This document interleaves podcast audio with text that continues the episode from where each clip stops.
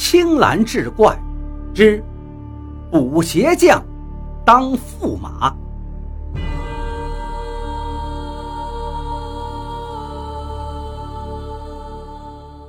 话说宋朝时候，真宗皇帝的三公主年方十八岁，出落的体态轻盈，姿容妙曼，一身冰肌玉骨，恰似嫦娥临凡。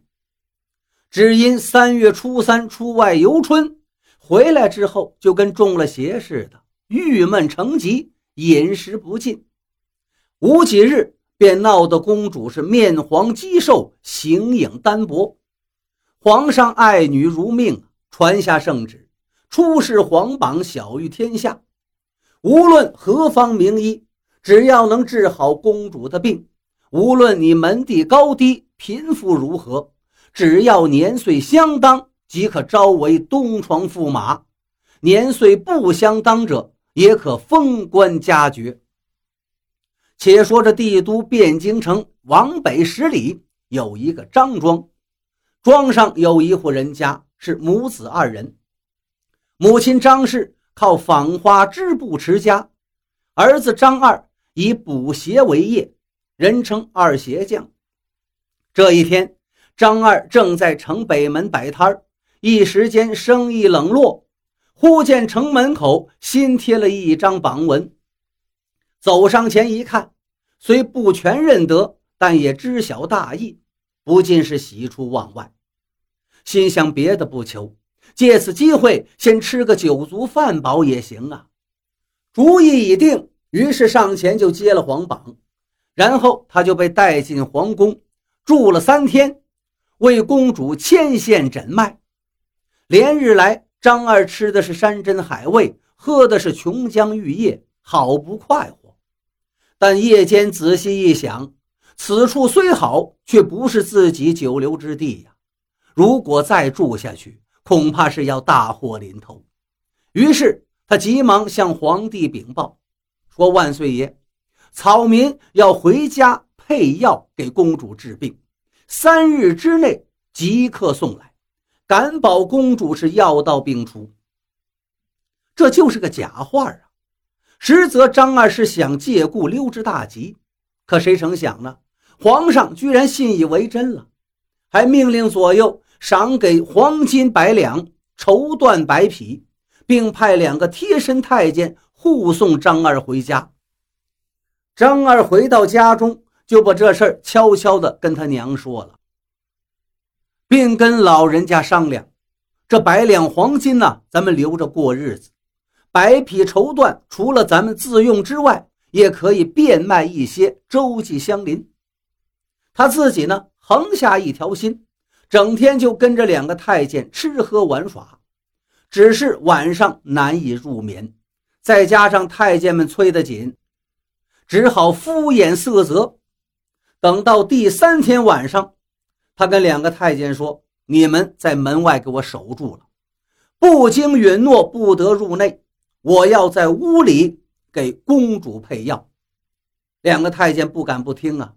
张二心说：“今晚暂且冷静一下，明日进宫，大不了一死啊。”张二正在胡思乱想，恰在上炕脱鞋之时，忽然觉得鞋里头有什么东西粘脚，用手一抠，原来鞋里竟是臭泥呀，一团团的直往下掉。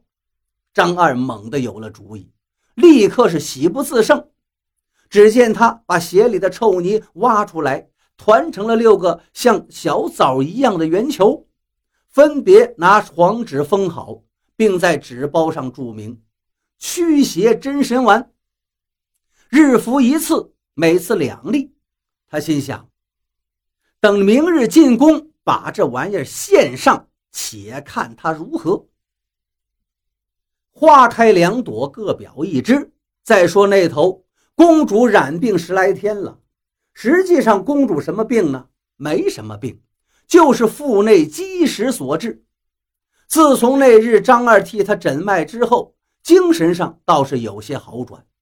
所以皇上一见张二把药配好，也送过来了，当即吩咐宫娥伺候公主服药。公主服下一丸之后，只觉得腹内是上下翻腾。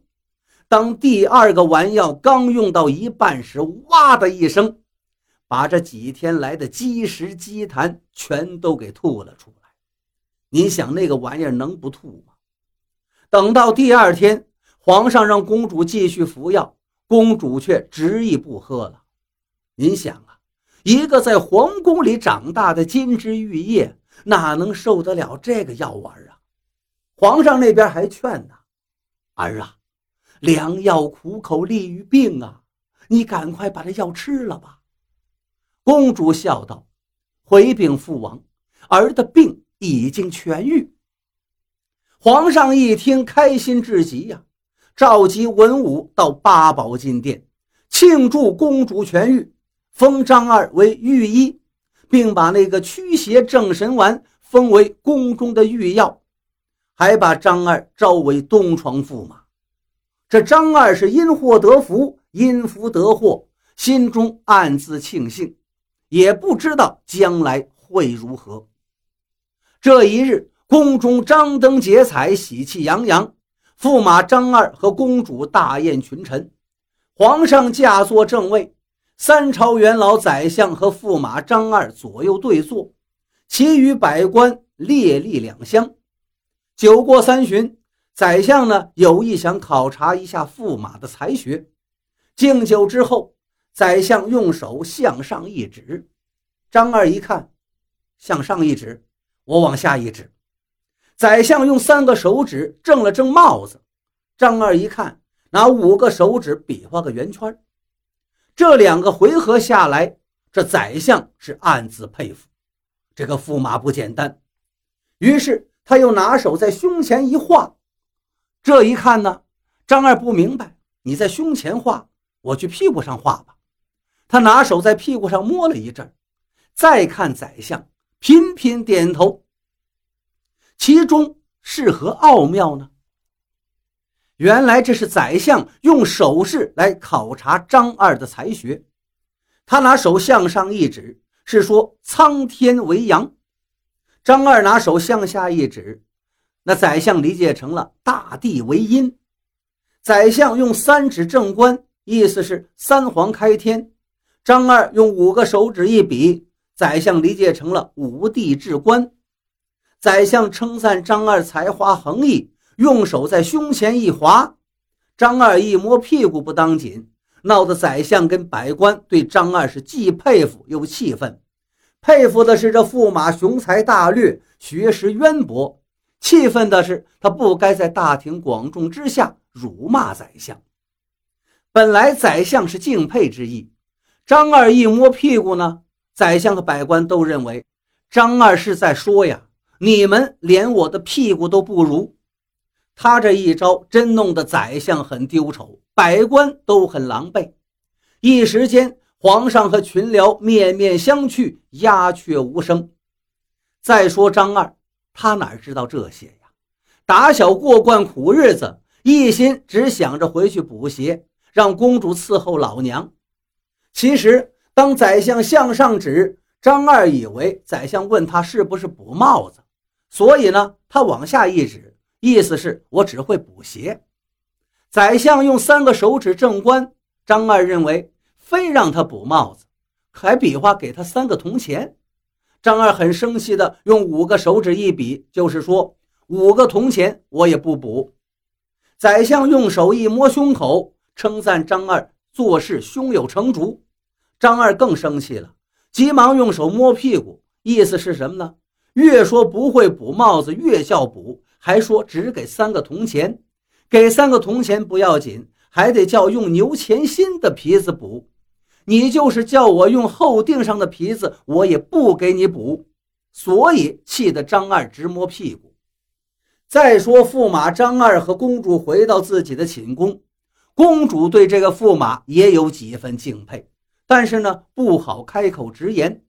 张二说道：“公主啊，我初来乍到，皇宫中的一些礼仪我都不甚了解，还请公主多多指点。”以免我在百官面前丢丑。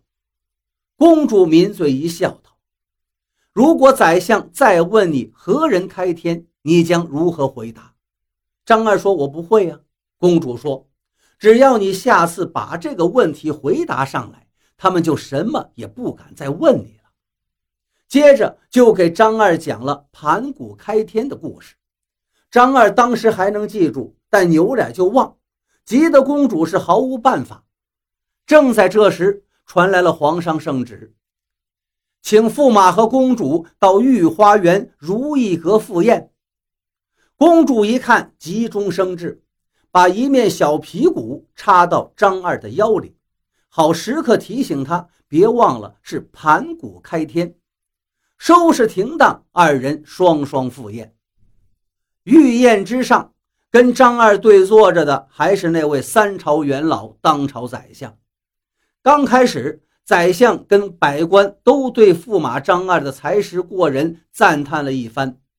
酒过三巡，菜过五味，老宰相忽然又说道：“驸马呀，上一次老朽曾向您请教，您是对答如流。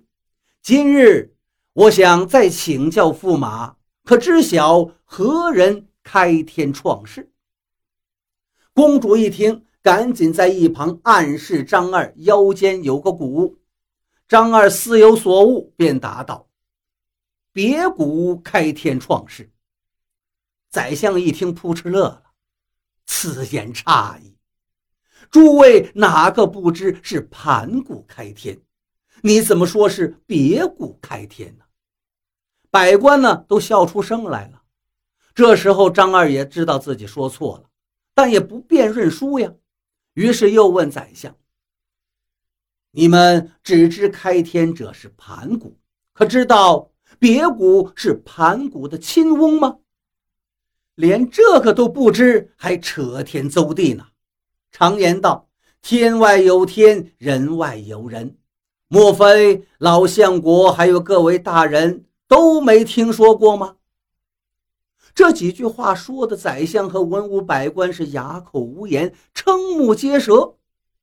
皇上一听，连称妙绝，百官也赶紧附和，都称赞这个驸马才华盖世啊，跟公主真是天生的一对儿，地配的一双。